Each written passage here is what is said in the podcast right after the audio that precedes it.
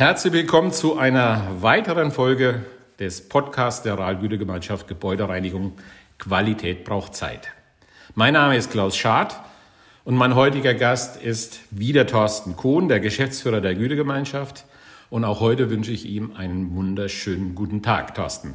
Unser Thema heute ist der Prüfprozess der Rahlgütegemeinschaft Gebäudereinigung. Wie viele ja bereits wissen, werden die Mitglieder der Gütegemeinschaft einmal im Jahr von externen Prüfern besucht und auf Herz und Nieren unter die Lupe genommen. Um was es dabei konkret geht, darüber wollen wir heute kurz sprechen. Thorsten, wie ist das denn, wenn der Prüfer beim Unternehmen aufschlägt? Auf was müssen sich die Unternehmen dann einstellen? Grundsätzlich müssen sich äh, die Mitglieder natürlich, wenn sie einer Prüfung unterziehen, schon einigen Inhalten stellen. Das ist zum einen natürlich äh, gesetzlich einzuhallende Nachweisdokumentation wie Betriebsanweisungen, Unterweisungen, grundsätzlicher Natur, Gefährdungsbeurteilung ähm, etc.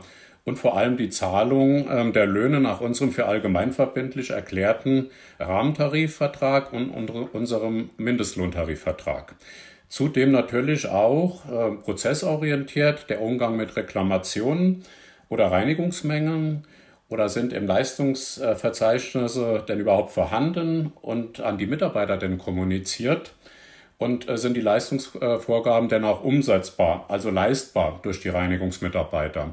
All das wird in der Prüfung durch unsere Prüfer angeschaut, bewertet und auch natürlich mit unseren Mitgliedsunternehmen dann auch besprochen, wenn es eventuell auch Mängel gibt. Du hast es eben auch kurz erwähnt und das finde ich äh, extrem spannend und interessant, nämlich es wird auch überprüft, dass die Mitglieder ihre Mitarbeiter tarifgerecht entlohnen. Das ist meines Wissens nach einzigartig in, in Deutschland, ich glaube sogar in Europa. Äh, Im Prinzip übernimmt die Gütegemeinschaft ja so einen Job, den sonst der Zoll übernimmt, um zu gucken, ob alles korrekt zugeht.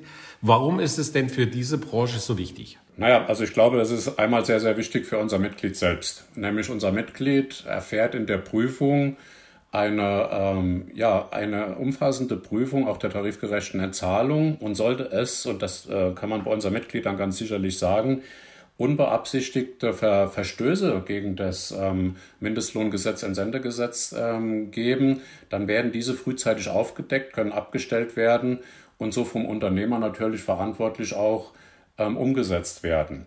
Zum anderen können natürlich auch Auftraggeber selbst in ihrer Arbeit, Auftraggeberhaftung äh, gemäß Arbeitnehmerentsendegesetz ähm, hier unterstützt werden und erhalten so eine gewisse Sicherheit nach der Prüfung, dass grundsätzlich ähm, der Auftraggeber auch in einer Fremdüberwachung geschaut hat, ob die tarifgerechte Entlohnung stattgefunden hat. Also ein ganz wichtiger Punkt, tarifgerechte Entlohnung. Du hast vorhin angesprochen, auch die Überprüfung äh, der Leistungsverzeichnisse, wie, wie es an, an die Mitarbeiter kommuniziert wird. Auf was haben denn die Prüfer denn sonst noch so ein Auge geworfen? Grundsätzlich marktübliche Prozesse, Klaus.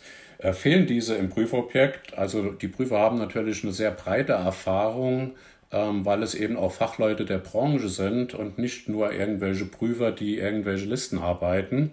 Also sie schauen nach marktüblichen Prozessen. Sollten diese ähm, derer Meinung nach fehlen im Objekt, geben Sie gerne ähm, Hinweise, wo Verbesserungen stattfinden können, äh, sodass ein kontinuierlicher Verbesserungsprozess grundsätzlich starten kann.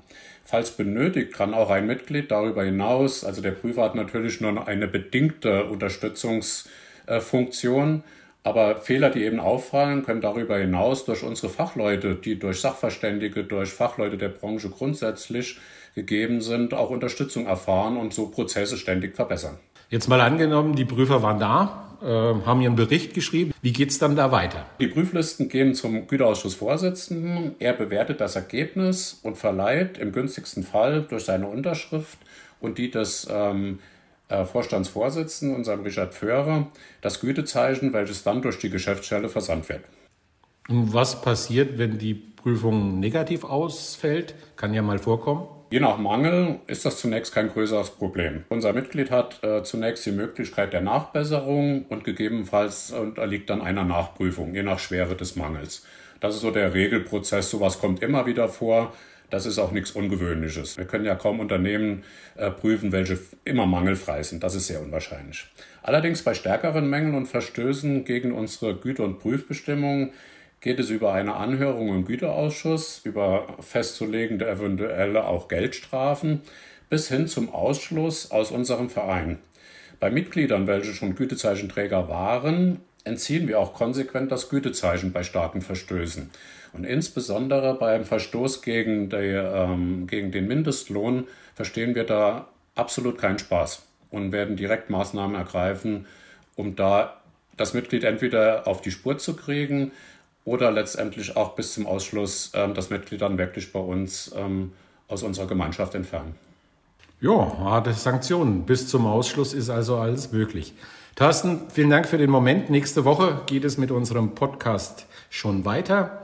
Dann wollen wir nochmal die wichtigsten Vorteile der Realgütegemeinschaft Gebäudereinigung für Dienstleistungsunternehmen zusammenfassen, werfen vielleicht auch einen Blick auf die Vorteile für Auftraggeber.